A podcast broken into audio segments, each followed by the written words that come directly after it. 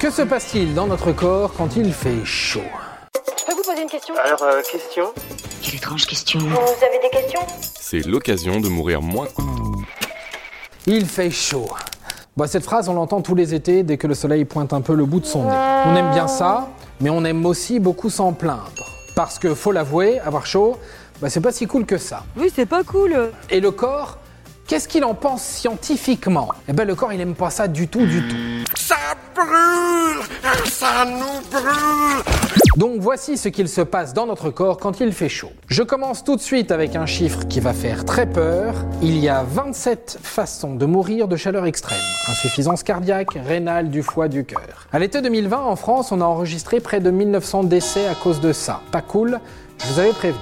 Mais bon, avant d'en arriver là, il se passe pas mal de choses, et bien sûr, on peut se prémunir de tout ça. On va déjà commencer par comprendre pourquoi est-ce qu'on a chaud quand il fait chaud? C'est un peu con dit comme ça, mais il faut capter à partir de quel moment ça devient intenable. Ça devient intenable à 35 degrés. L'air ambiant et la peau sont alors à la même température et là, ben, ça devient un peu tricky. Ce qu'il faut savoir, c'est que notre corps est une source de chaleur constante. Je ne vous apprends rien en vous disant que notre corps fait 37 degrés Celsius. Ce que l'on sait moins, c'est que notre corps se bat pour que cette température ne bouge pas trop. Quand il fait froid, il fait office de chauffage interne. Il hérisse les poils ou frissonne pour nous réchauffer. Quand il fait chaud, eh bien, il fait office de clim interne. Il transpire pour nous rafraîchir.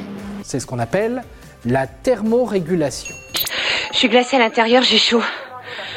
Je crois que je vais me trouver mal. Transpirer, c'est donc la solution. Ah, la sueur, ce charmant petit liquide qui transperce notre corps. Ce n'est d'ailleurs rien d'autre qu'un mélange d'eau et de minéraux, notamment du chlorure de sodium. C'est pour ça que la transpi est un peu salée. Bref, on peut perdre jusqu'à 1 litre d'eau par heure en transpirant. Et évidemment, cette eau, il faudra la réinjecter dans le corps à un moment. D'où l'intérêt de boire, boire et encore boire, surtout quand il fait chaud. Donc, je vous le disais, quand il fait chaud, le corps climatise, il évacue la chaleur comme il peut.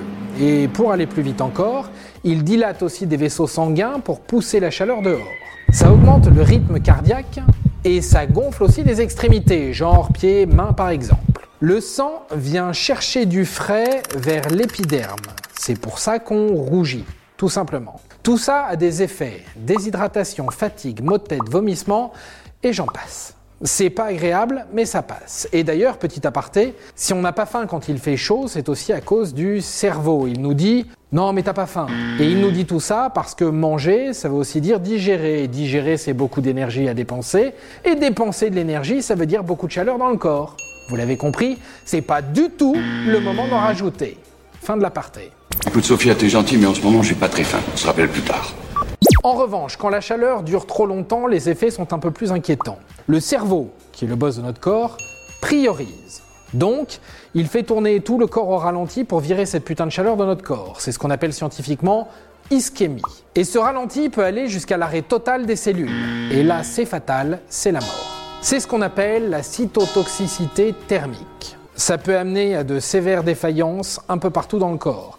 Reins, système digestif, foie, circulation sanguine. Bref, c'est la merde et on arrive à des situations parfois dramatiques. Mais ce que je ne vous ai pas dit, c'est que la température n'est qu'un des éléments à prendre en compte. On oublie toujours le taux d'humidité.